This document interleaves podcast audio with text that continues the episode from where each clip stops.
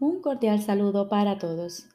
Hoy continuamos leyendo el texto del libro Un curso de milagros. Capítulo 20. La visión de la santidad. Octava parte. La visión de la impecabilidad. Jesús nos dice, al principio la visión te llegará en forma de atisbos pero eso bastará para mostrarte lo que se te concede a ti que ves a tu hermano libre de pecado. La verdad se restituye en ti al tú desearla, tal como la perdiste al desear otra cosa. Abre las puertas del santo lugar que cerraste al haber valorado esta otra cosa, y lo que nunca estuvo perdido regresará calladamente. Ha sido salvaguardado para ti.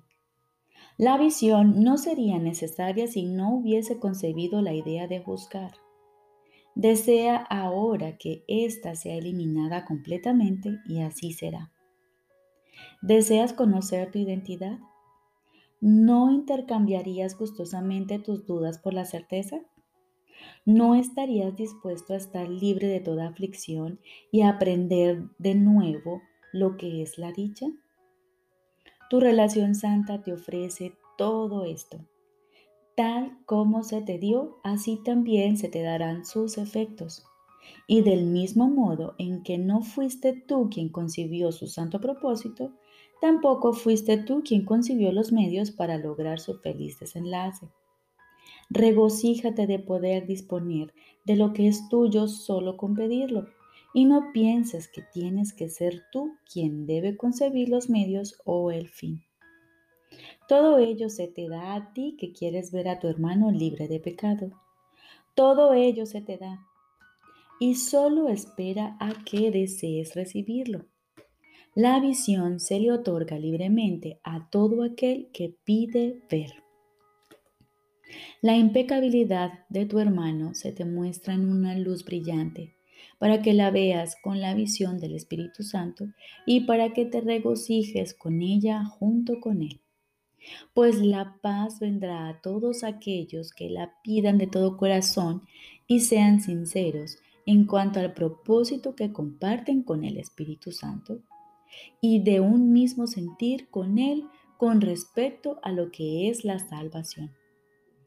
Estate dispuesto, pues, a ver a tu hermano libre de pecado para que Cristo pueda aparecer ante tu vista y colmarte de felicidad. Y no le otorgues ningún valor al cuerpo de tu hermano, el cual no hace sino condenarlo a fantasías de lo que él es. Él desea ver su impecabilidad, tal como tú deseas ver la tuya. Bendice al Hijo de Dios en tu relación y no veas en él lo que tú has hecho de Él. El Espíritu Santo garantiza que lo que Dios dispuso para ti y te concedió será tuyo. Este es tu propósito ahora, y la visión que hace que sea posible solo espera a que la recibas. Ya dispones de la visión que te permite no ver el cuerpo, y al contemplar a tu hermano verás en él un altar a tu Padre tan santo como el cielo refulgiendo con radiante pureza y con el destello de las deslumbrantes, azucenas que allí depositaste. ¿Qué otra cosa podría tener más valor para ti? ¿Por qué piensas que el cuerpo es su mejor hogar, un albergue más seguro para el Hijo de Dios? ¿Por qué preferirías ver el cuerpo en vez de la verdad? ¿Cómo es posible que esa máquina de destrucción sea lo que prefieres y lo que eliges para reemplazar el santo hogar que te ofrece el Espíritu Santo y donde Él morará contigo? El cuerpo es el signo de la debilidad, de la vulnerabilidad y de la pérdida de poder. ¿Qué ayuda te puede prestar un Salvador así? ¿Le pedirías ayuda a un desvalido en momentos de angustia y de necesidad? ¿Es lo infinitamente pequeño la mejor alternativa a la que recurrir en busca de fortaleza? Tus juicios parecerán debilitar a tu Salvador, mas eres tú quien tiene necesidad de su fortaleza. No hay problema, acontecimiento, situación o perplejidad que la visión no pueda resolver. Todo queda redimido cuando se ve a través de la visión, pues no es tu visión, y trae consigo las amadas leyes de aquel cuya visión es. Todo lo que se contempla a través de la visión cae suavemente en su sitio, de acuerdo con las leyes que su serena y, certera mirada le brinda. Repito, todo lo que se contempla a través de la visión cae suavemente en su sitio, de acuerdo con las leyes que su serena y certera mirada le brinda. La finalidad de todo lo que él contempla es siempre indudable, pues servirá a su propósito que se verá sin ajuste alguno y perfectamente adaptado al mismo. Bajo su bondadosa mirada, lo destructivo se vuelve benigno y el pecado se convierte en una bendición. ¿Qué poder tienen los ojos del cuerpo para corregir lo que perciben? Los ojos del cuerpo se ajustan al pecado, pues son incapaces de pasarlo por alto en ninguna de sus formas, al verlo por todas partes y en todas las cosas. Mira a través de sus ojos y todo quedará condenado ante ti, y jamás podrás ver todo lo que te podría salvar. Tu santa relación, la fuente de tu salvación, queda desprovista de todo significado y su más santo propósito desposeído de los medios para su consecución. Los juicios no son sino juguetes, caprichos, instrumentos insensatos para jugar al juego infantil y al juego fútil de la muerte en tu imaginación. La visión, en cambio, enmienda todas las cosas y las pone dulcemente bajo el tierno dominio de las leyes del cielo. ¿Qué pasaría si reconocieses que este mundo es tan solo una alucinación? ¿O si realmente entendieses que fuiste tú quien lo inventó? ¿Y qué pasaría si te dieses cuenta de que los que parecen deambular por él para pecar y morir, atacar, asesinar y destruirse a sí mismos son totalmente irreales? ¿Podrías tener fe en lo que ves si aceptases esto? ¿Y lo verías? Las alucinaciones desaparecen cuando se reconocen como lo que son. Esa es la cura y el remedio. No creas en ellas y desaparecen. Lo único que necesitas reconocer es que todo ello es tu propia fabricación. Una vez que aceptas este simple hecho y recuperas el poder que les habías otorgado, te liberas de ellas. Pero de esto no hay duda. Las alucinaciones tienen un propósito y cuando dejan de tenerlo, desaparecen. La pregunta, por lo tanto, no es nunca si las deseas o no, sino si deseas el propósito que apoyan. Este mundo parece tener muchos propósitos, todos ellos diferentes entre sí y con diferentes valores. Sin embargo, son todos el mismo. Una vez más, no hay grados, sino solo una aparente jerarquía de valores. Solo dos propósitos son posibles, el pecado y la santidad. No existe nada entre medias, y el que elijas determinará lo que veas pues lo que ves simplemente demuestra cómo has elegido alcanzar tu objetivo. Las alucinaciones sirven para alcanzar el objetivo de la locura. Son el medio a través del cual el mundo externo, proyectado desde adentro, se ajusta al pecado y parece dar fe de su realidad. Aún sigue siendo cierto, no obstante, que no hay nada afuera sin embargo, es sobre esta nada donde se lanzan todas las proyecciones, pues es la proyección la que le confiere a la nada, entre comillas, todo el significado que parece tener. Lo que carece de significado no puede ser percibido, y el significado siempre busca dentro de sí para encontrar significado y luego mira hacia afuera. Todo el significado que tú le confieres al mundo externo tiene que reflejar, por lo tanto, lo que viste dentro de ti. O mejor dicho, si es que realmente viste o simplemente emitiste un juicio en contra de lo que viste. La visión es el medio a través del cual el Espíritu Santo transforma tus pesadillas en sueños felices y reemplaza tus dementes alucinaciones, que te muestran las terribles consecuencias de pecados imaginarios por plácidos y reconfortantes paisajes. Estos plácidos paisajes y sonidos se ven con agrado y se oyen con alegría. Son sus sustitutos para todos los aterradores panoramas y pavorosos sonidos que el propósito del ego le trajo a tu horrorizada conciencia. Ellos te alejan del pecado y te recuerdan que no es la realidad lo que te asusta y que los errores que cometiste se pueden corregir.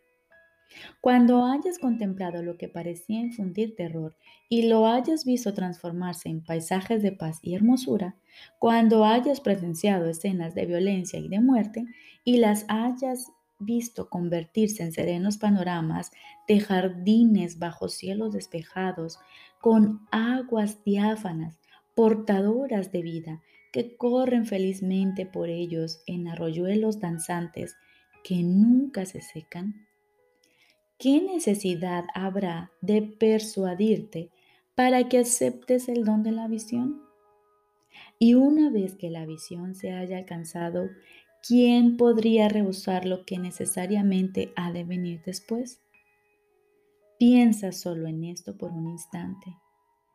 Puedes contemplar la santidad que Dios le dio a su Hijo y nunca jamás tendrás que pensar que hay algo más que puedas ver. Repito, piensa solo en esto por un instante. Puedes contemplar la santidad que Dios le dio a su Hijo. Y nunca jamás tendrás que pensar que hay algo más que puedas ver.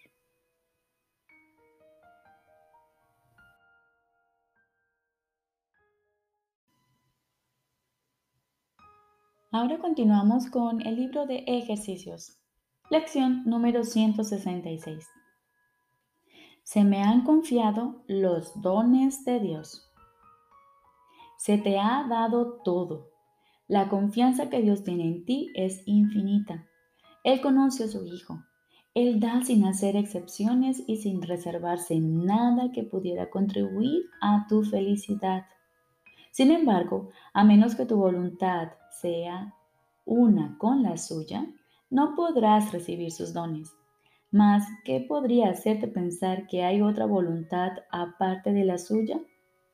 He aquí la paradoja que sirve de fundamento a la fabricación de este mundo. Este mundo no es la voluntad de Dios, por lo tanto, no es real. No obstante, aquellos que creen que lo es no pueden sino creer que hay otra voluntad, la cual produce efectos opuestos a lo que Él dispone. Esto es claramente imposible, mas la mente de aquel que contempla el mundo y lo juzga como real, sólido, digno de confianza y verdadero, cree en dos creadores, o mejor dicho, en uno, Él mismo, mas nunca en un solo Dios. Todo aquel que alberga creencias tan extrañas como estas no puede aceptar los dones de Dios, pues se ve obligado a creer que aceptarlos, por muy evidentes que se vuelvan, por muy grande que sea la urgencia con la que se le exhorta a reclamarlos como propios, es verse presionado a traicionarse a sí mismo. Por lo tanto, tiene que negar la existencia de dichos dones, contradecir la verdad y sufrir para preservar el mundo que él mismo construyó. He aquí el único hogar que cree conocer.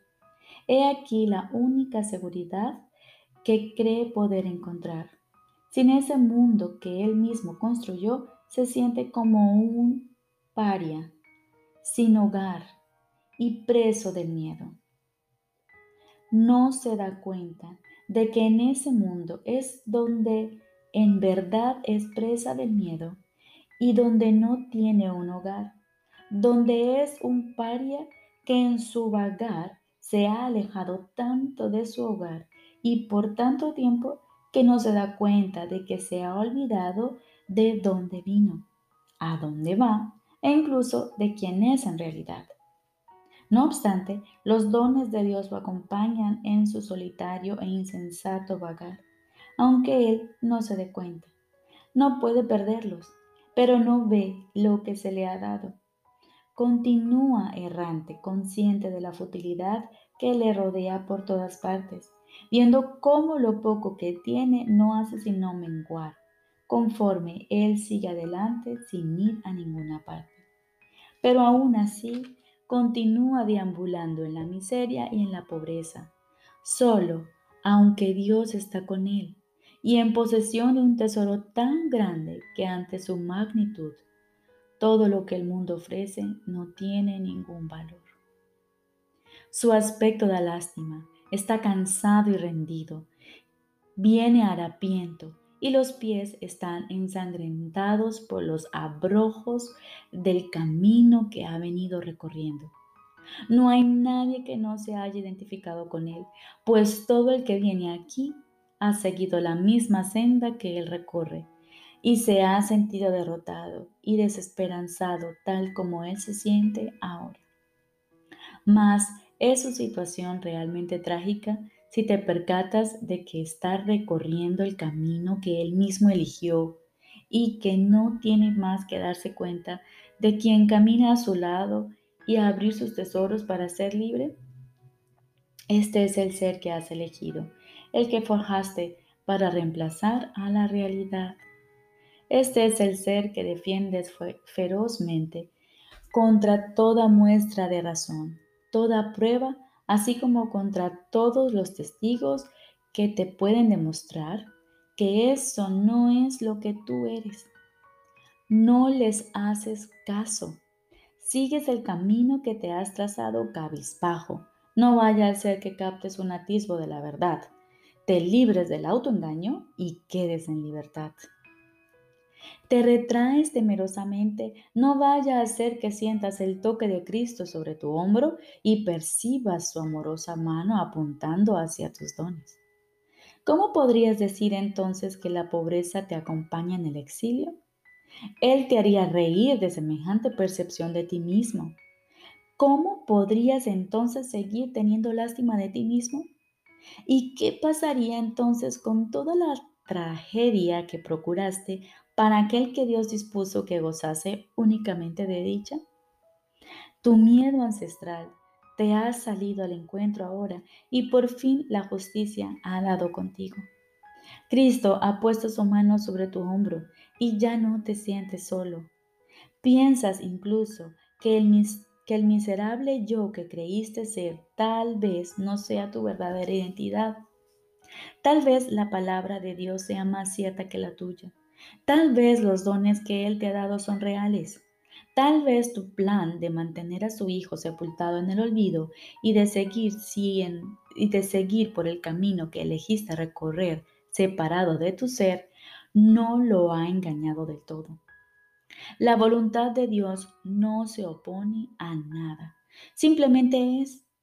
Dios no es a Dios a quien has aprisionado con tu plan de querer perder tu ser. Él no sabe nada de tu plan tan ajeno a su voluntad. Hubo una necesidad que él no entendió y él simplemente dio una respuesta. Eso es todo. Y tú, a quien se le ha dado esa respuesta, no tienes necesidad de nada más. Ahora vivimos, pues ahora no podemos morir. El deseo de morir ha recibido respuesta y la vista mediante la cual se contemplaba la muerte ha sido sustituida por una visión que percibe que tú no eres lo que pretendes ser. Uno que marcha a tu lado le ofrece a cada uno de tus temores esta piadosa respuesta. Eso no es cierto. Cada vez que el pensamiento de pobreza te oprime, él te recuerda todos los dones que posees y cuando te percibes solo y atemorizado, te recuerda que Él siempre está a tu lado. Y te recuerda también algo más que tú habías olvidado, pues al tocarte ha hecho que seas igual que Él. Los dones que posees no son solo para ti, ahora tienes que aprender a dar lo que Él vino a ofrecerte. Esta es la lección que está implícita en lo que Él da, pues Él te ha salvado de la soledad que quisiste forjar para ocultarte de Dios. Él te ha recordado todos los dones con los que Dios te bendijo. Te habla a sí de aquello en lo que se ha de convertir tu voluntad cuando los aceptes y reconozcas que son tuyos. Los dones de Dios te pertenecen y se te han confiado para que se los des a todos aquellos que eligen recorrer el solitario camino del que tú te has escapado. Ellos no entienden que lo único que están haciendo es ir en pos de sus deseos. Ahora eres tú quien les tienes que enseñar, pues has aprendido de Cristo que hay otro camino que pueden recorrer. Les puedes enseñar eso demostrándoles la felicidad que colma a aquellos que sienten el toque de Cristo y que reconocen los dones de Dios. No permitas que tus pesares te tienten a no ser fiel a tu cometido. Tus suspiros no harían ahora sino truncar las esperanzas de aquellos que cuentan contigo para su liberación. Tus lágrimas son las suyas. Si enfermas, no hace sino impedir su curación. Tus temores no hacen sino enseñarles que los suyos están justificados. Tu mano se convierte en la que te otorga el, toque de Cristo. Tu cambio de mentalidad se convierte en la prueba de que quien acepta los dones de Dios jamás pueden sufrir por nada. Se te ha encomendado liberar al mundo de su dolor. No lo defraudes. Conviértete en la prueba viviente de lo que el toque de Cristo puede ofrecerle a todo el mundo.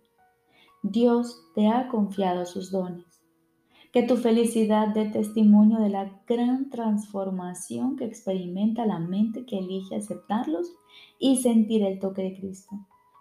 Esa es tu misión ahora, pues Dios les ha encomendado a todos los que reciben sus dones que a su vez los den.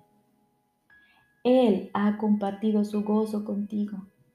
Ahora tú vas a compartirlo con todo el mundo. Recordemos. Lección número 166. Se me han confiado los dones de Dios.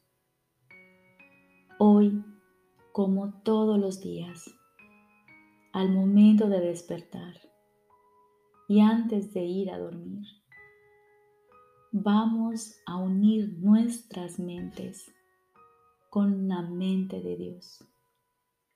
Y traemos a este pensamiento, a esta mente, esta idea que nos acompaña hoy.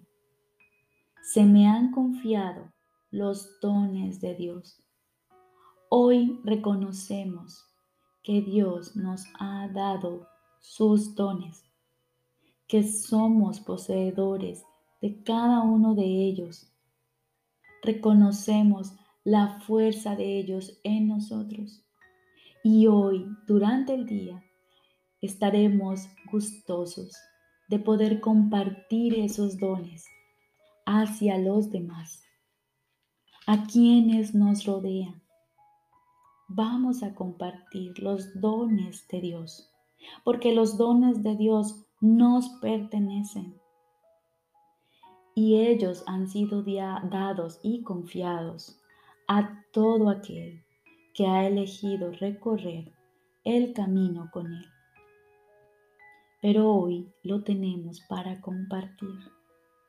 Hoy tenemos la oportunidad de convertirnos en la prueba viviente de lo que el toque de Cristo puede ofrecerle a todo el mundo. Dios nos ha confiado sus dones. Así que hoy daremos testimonio con tanta felicidad por esta gran transformación que nuestra mente ha venido experimentando. Te deseo un feliz día.